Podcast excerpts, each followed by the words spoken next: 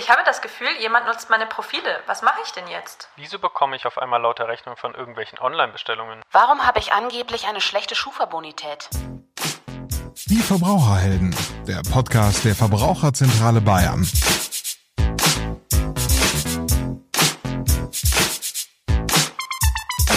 Hallo und herzlich willkommen zu den Verbraucherhelden, dem Podcast der Verbraucherzentrale Bayern.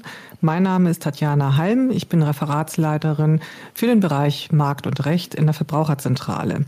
Und heute geht es um das Thema Identitätsdiebstahl. Schwer auszusprechen, passiert aber leider sehr häufig und deswegen auch sehr wichtig. Also das heißt, dass hier tatsächlich Fremde die Identität übernehmen und dann das eine oder andere damit betreiben und man dann am Schluss als Verbraucher da sitzt und sagt, was ist da passiert. Zu diesem Thema habe ich mir auch heute wieder einen Experten eingeladen. Ich begrüße recht herzlich Herrn Rechtsanwalt Marc Meisch, Rechtsanwalt für IT-Recht und auch Betreiber der Seite www.datenklau-hilfe.de. Also das heißt, wir haben hier einen ausgesprochenen Experten für dieses Thema und er beschäftigt sich sehr intensiv damit. Und ich freue mich sehr, dass er heute da ist. Hallo Marc. Hallo Tatjana, grüß dich. Danke für die Einladung. Ja, sehr gerne. Ich habe jetzt natürlich sehr oberflächlich mal beschrieben, worum es da geht bei dem Thema Identitätsdiebstahl. Aber es wäre schön natürlich, wenn du jetzt ein bisschen ausführlicher darstellen könntest, was passiert denn da genau? Also was muss der Verbraucher wissen, was da im Hintergrund tatsächlich jetzt äh, vonstatten geht? Ja, bei dem Verbraucher war es jetzt relativ eindeutig, dass seine Identität missbraucht wurde.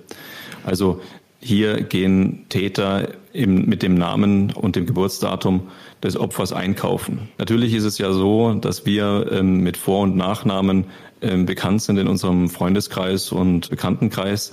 Also diese Personen, die wissen auch, wann wir geboren sind. Wir können das denen auch gar nicht verheimlichen. Die können mit unseren Daten alles Mögliche anstellen.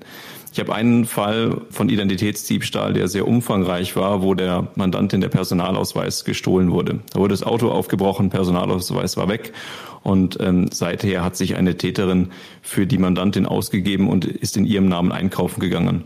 Man hat mit dem Personalausweis sogar Handyverträge abgeschlossen und alles Mögliche gemacht.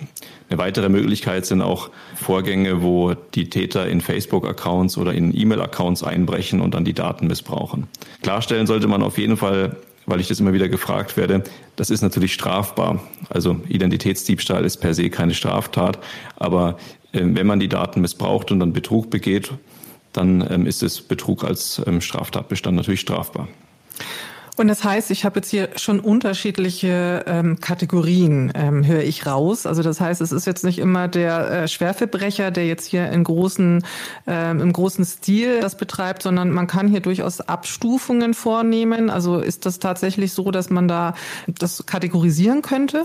Ja, also meiner Erfahrung nach in der Zusammenarbeit mit der Kriminalpolizei muss ich sagen, da gibt es eigentlich drei Tätergruppen, die man unterscheiden kann. Wir haben es da zu tun, so mit den ähm, quasi Kleinkriminellen, den Gelegenheitstätern. Ähm, das sind die, die gerne einfach mal ausprobieren, ob man eine, eine Ware auf jemand anderen Namen, also auf einen fremden Namen bestellen kann und irgendwo hinliefern kann. Dann haben wir es mit einer, sagen wir mal, einer Mittelgruppe zu tun.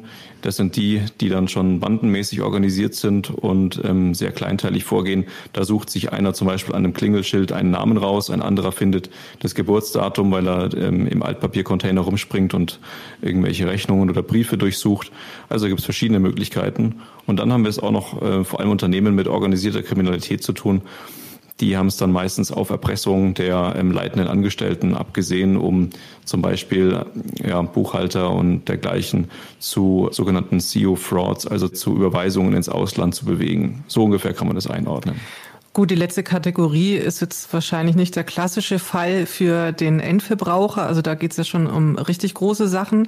Also das heißt, das, was, ähm, sagen wir mal, den durchschnittlichen Verbraucher betrifft, das sind die Sachverhalte, bei denen die Identität dazu verwendet wird, dass man dann Waren im Namen dieses Verbrauchers dann kauft. Und das funktioniert auch. Oder ist das dann tatsächlich so, dass dann am Schluss der Täter die Ware hat und der Bestohlene dann das zahlen muss? Ist, äh, läuft es wirklich darauf hinaus? Also es ist schon so, dass man nur wenn man Namen und Geburtsdatum, idealerweise noch die, die äh, Anschrift dazu von einem Opfer weiß, dass man da einen Identitätsdiebstahl begehen kann. Und dass dann der Täter am Schluss mit der Ware dasteht, da gibt es ganz unterschiedliche Varianten. Also in vielen Fällen, so wie in dem Beispiel mit dem gestohlenen Personalausweis, da war es so, dass die Mandantin zum Teil dass es ähm, Warenlieferungen an ihre Adresse gab, die sie gefunden hat und dann einfach wieder zurückgeschickt hat. In anderen Fällen wurden diese Pakete auch zu ihr geliefert, aber der Täter hat sie äh, vom Postzusteller direkt abgefangen, weil er wohl schon wusste, wann die Pakete kommen. Und in wiederum anderen Fällen, auch in dem Mandat, war es so, dass einfach ähm, falsche oder fremde Lieferadressen angegeben wurden. Da geht der Täter zum Beispiel in ein leerstehendes Haus, ähm, klebt seinen Namen außen an den Briefkasten und, und wartet dann, bis der Postzusteller kommt. Ja, das also, ist ja Wahnsinn. Ähm, wenn man jetzt natürlich Betroffener ist, also wenn die Identität äh, gestohlen worden ist, das ist ja wahrscheinlich nicht irgendwie innerhalb von wenigen Sekunden erkennbar. Also da laufen ja Prozesse im Hintergrund, die vielleicht auch gar nicht auf den ersten Blick für den Verbraucher klar machen, hier ist was passiert. Ähm, worauf muss man denn da achten? Also was sind denn so die Kriterien, mit denen der Verbraucher merken kann, hier stimmt was nicht, hier ist irgendjemand in meinem Namen unterwegs? Das merken die Opfer eigentlich relativ schnell. Das ähm, kann jetzt so sein, dass das Opfer, so wie in dem Eingangsfall, eine Rechnung bekommt oder ein Paket, was es nicht zuordnen kann und was sonst niemand bestellt hat. Es kann aber auch sein, dass das Opfer einen Schufa-Auszug ähm, bestellt. Auf der ähm, Schufa-Website heißt es Datenkopie, die hat, kann man kostenlos bestellen und dann sieht man, was die Schufa ähm, an Daten über einen verarbeitet, um die Bonität auszurechnen. Die Bonität ist natürlich ganz wichtig, denn die ähm, Schufa funktioniert so, dass sie ähm, die, aus der Bonität eine Empfehlung abgibt, ob man mit der Person, ähm, also mit dem Verbraucher, einen Vertrag schließen kann oder nicht. Also wird er bezahlen oder nicht, das äh, sagt die Schufa. Und ähm, wenn die Bonität unter einen gewissen Wert abrutscht, kann man im Internet quasi nichts mehr kaufen. Deswegen sollte man darauf achten, dass, es, dass die Schufa-Bonität in Ordnung ist. Und in einem anderen Fall von mir ist eine Dame, wurden ihre Identitätsdaten dazu missbraucht, um Fake-Shops im Internet zu betreiben unter ihrem Namen. Sie hat dann einfach äh, kurz vor Weihnachten einen Anruf von der Kriminalpolizei bekommen und gesagt, ja, in ihrem Namen werden Fake-Shops betrieben und ähm, ungefähr 50 bis 100 Anzeigen gehen gerade gegen sie ein. Das kann natürlich auch passieren. Oh Gott, das ist ja dann genau das Weihnachtsgeschenk, das man braucht, ne? kurz äh, vor den Feiertagen. Du hast jetzt das ähm, Thema Schufa noch aufgebracht. Das ist natürlich auch ein ganz heikles Thema und die Schufa, äh, der Begriff an sich ist ja was, was die Verbraucher schon immer so ein bisschen einschüchtert und auch Respekt ähm, da verursacht. Jetzt hast du ja gesagt, man sollte halt schon die Schufa-Auskunft mal einholen und auch umsonst. Das ist auch was, was wir dringend empfehlen, hier die äh, Auskunft einzuholen. Ähm, bitte immer darauf achten, dass es auch die kostenlose Auskunft ist, weil hier gibt es auch noch eine Bonitätsabfrage, die was kostet. Das muss nicht sein. Aber über die Schufa-Auskunft kann man dann tatsächlich erkennen, dass hier dann Forderungen noch offen sind. Und ähm, daran kann man dann auch nachvollziehen, dass da möglicherweise ähm, was am Laufen ist. Ja, vielleicht trage ich kurz ein. Also wenn man sich diese kostenlose Datenkopie besorgt hat, kriegt man eine Übersicht, die ist mehrere Seiten lang.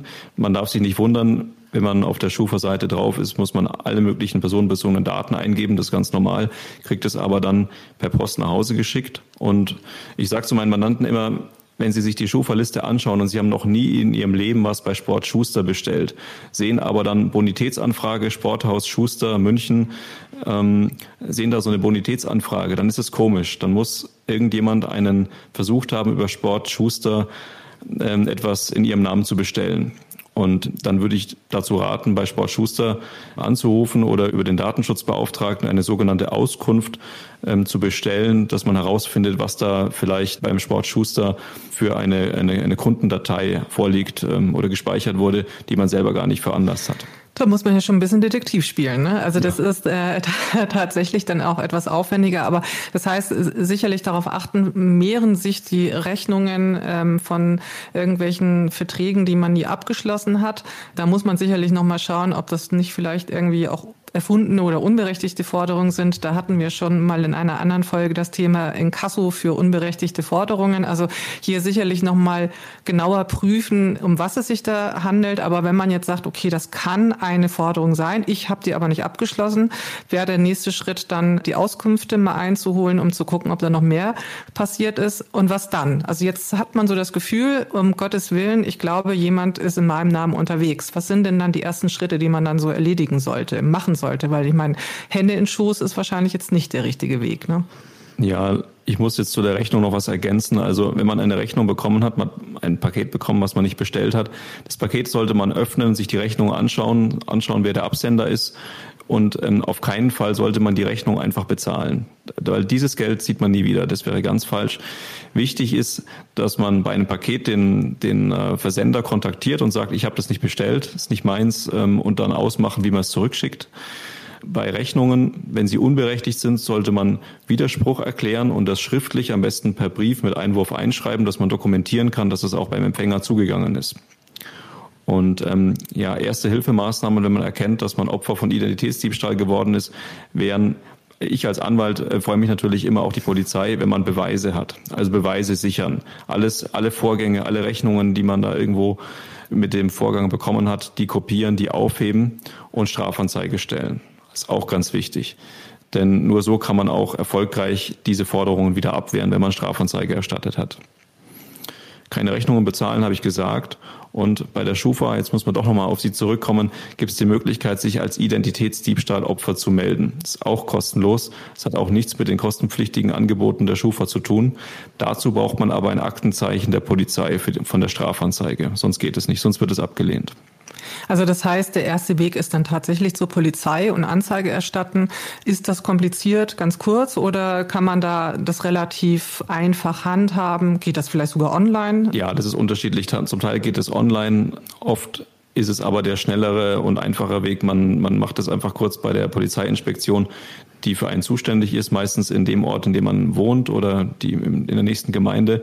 Das geht ratzfatz. Die Polizei hat da schon Vordrucke liegen für unberechtigte Bestellungen im Internet. Das kann man natürlich auch sonst über einen Anwalt machen oder per E-Mail an die Staatsanwaltschaft direkt. Aber ich empfehle immer eigentlich dann ähm, auf die Polizeiinspektion zu gehen. Dann hat man nämlich sofort diese Bestätigung in der Hand und mit dieser Bestätigung kann man dann zur ähm, Schufa gehen und sich als Opfer melden und auch entsprechende Forderungen abwehren.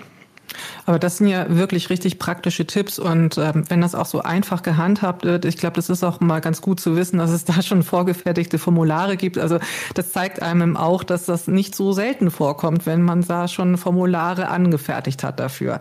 So, das sind die Schritte, die man machen sollte, wenn man wirklich schon Betroffener ist. Aber sicherlich gibt es ja auch Möglichkeiten, sich im Vorfeld zu schützen. Also was könnte ich denn machen, um jetzt überhaupt gar nicht in dieses Dilemma zu kommen, dass ich da halt mich dagegen wehren muss, dass irgendjemand in meinem Namen unterwegs ist. Abgesehen davon, dass man das vielleicht lösen kann mit viel Aufwand, aber es ist ja auch unangenehm, wenn man nicht weiß, äh, was da einer mit seiner Identität betreibt. Also wie kann ich mich schützen davor? Ja, wie wir jetzt gesehen haben, ist ja Identitätsdiebstahl unendlich einfach, also kindereinfach, kinderleicht, so dass es hier wirklich wichtig ist, die Identität zu schützen. Zur Identität gehören Identitätsdaten, die zum Beispiel auf dem Personalausweis stehen können oder auf Bankkarten. Auf diese ganzen Identitätskarten sollte man besonders Acht geben. Also ähm, sie nicht im Auto liegen lassen, wo sie vielleicht gestohlen werden können oder ähm, sonst wie. Ähm, dann das Geburtsdatum ist auch ein ganz entscheidendes Datum beim Identitätsdiebstahl. Das hat damit zu tun, dass ähm, Diensteanbieter wie zum Beispiel Klarna und viele andere auch es möglich machen, dass man beim IKEA oder bei, auch bei anderen Versandhändlern als Neukunde direkt auf Rechnung etwas bestellen kann, was eigentlich Wahnsinn ist, weil ähm, IKEA weiß ja gar nicht, wer dahinter steht und verlässt sich darauf, dass der Dienstleister, der dazwischen steht, Klarna, dass der überprüft, aha, ja, äh, hier der Marc Meisch, der ist jetzt ähm, mit Geburtsdatum, das ist er schon, der hat sich damit authentifiziert, ähm, der wird auch bezahlen. Und ähm, das eröffnet natürlich äh, hier dem Missbrauch Tür und Tor. Deswegen sollte man seine eigenen Identitätsdaten schützen und nicht im Büro irgendwie den Geburtstagskalender irgendwo aushängen. Und das Geburtsdatum hat auch nichts im Internet verloren. Also nicht bei Facebook, Sing, Instagram, LinkedIn und so weiter. Da gehört es nicht hin. Zweiter Schritt, sichere Passwörter. Kann man gar nicht oft genug sagen. Für jedes Konto und jeden Account, den man irgendwo hat, sollte man eine eigene Zugangs-E-Mail-Adresse und ein eigenes Passwort nur für diesen Account verwenden. Und ganz oft kommen Mandanten zu mir und sagen, hey, ähm, mein Facebook wurde gehackt und jetzt ähm, schickt ein Unbekannter meinen Freunden irgendwelche Spam-Nachrichten. Dann muss ich immer sagen, ja Leute, es wurde nicht hier euer äh, Facebook gehackt, sondern eure E-Mail-Adresse und über diese E-Mail-Adresse habt ihr entweder äh, die bei Facebook und allem anderen verwendet als Recovery, also zur Wiederherstellung von von Pass Passwörtern und so verschafft sich dann der Täter quasi durch die Hintertür Zugang zu allen möglichen Accounts. Also das ist sehr gefährlich. Da sollte man vorsichtig sein, eigene individuelle Passwörter in individuelle E-Mails einrichten. Ich glaube aber, dass genau das das größte Problem ist, diese Vielzahl an Passwörtern sich zu merken. Also ich habe, ich bin zu Liedtexten und Buchtiteln und Filmtiteln übergegangen, die lang sind, kombinieren, dass man da die Anfangsbuchstaben kombiniert mit irgendwelchen äh, Zahlen und Sonderzeichen. Damit geht's ganz gut. Ähm, aber äh, ich kann das Passwort dann auch nicht weitergeben, weil ich das überhaupt gar nicht in der Reihenfolge ohne den T äh, Buchtitel hinbekomme. Ähm, aber das ist natürlich die Herausforderung hier, diese Vielzahl an notwendigen Passwörtern sich dann auch tatsächlich zu merken. Ne? Also ich als Jurist habe ja den Kopf voller Paragraphen und kann mir sowieso nichts anderes mehr merken. Deswegen ähm, bin ich dazu übergegangen, Passwortmanager-Programme zu verwenden. Da gibt es auch am Markt ganz viele und ähm, da sucht man sich einen raus und da speichert man alle wichtigen Passwörter rein und wählt ein sicheres ähm, Masterpasswort. Dabei ist ganz wichtig zu erwähnen, dass man dem Passwortmanager auch nicht ultimativ alles anvertrauen sollte. Also äh, es gibt immer noch sowas wie die PIN fürs Bankkonto, fürs Online-Banking, die gehört da nicht rein. Ähm, also man sollte schon immer auch aufpassen, was, was man da reinspeichert. Auch die ähm, Personalausweisdaten haben da nichts verloren und ähm, Kreditkartendaten mit der CVC-Nummer hat da auch nichts drin verloren. Aber alles andere kann man schon so einer Software anvertrauen, denn die ist meistens top verschlüsselt und das ist eine gute Alternative zum sich irgendwas auswendig merken. Ja, das ist ja auch, das lässt ja auch irgendwann nach mit dem Auswendiglernen. Ähm, ja, wunderbar. Also ich würde sagen, wir haben jetzt hier ganz schön viele Informationen auf den ersten Blick mal bekommen. Ähm, was steckt dahinter? Was kann man machen? Wie kann man sich davor schützen? Was ist denn für dich so, so der letzte, wichtigste Tipp, den du den Verbrauchern mitgeben wollen würdest? Wachsam sein, ähm, auf Identitätsdaten aufpassen und im Zweifel sich bei der Verbraucherzentrale über alle möglichen neuen Maschen und Tricks informieren. Das ist ein netter Hinweis. Dann danke ich dir recht herzlich für dieses Gespräch. Ich denke, das war sehr informativ und ähm, hat vielleicht auch so die ersten Ängste genommen, weil es gibt Möglichkeiten, sich da Hilfe zu holen. Danke, dass du dir die Zeit genommen hast. Danke dir. Und unser Heldentipp zum Schluss ist informieren, durchatmen und www.verbraucherzentrale-bayern.de nutzen. Vielen Dank fürs Zuhören und bis zum nächsten Mal. Die Verbraucherhelden, der Podcast der Verbraucherzentrale Bayern.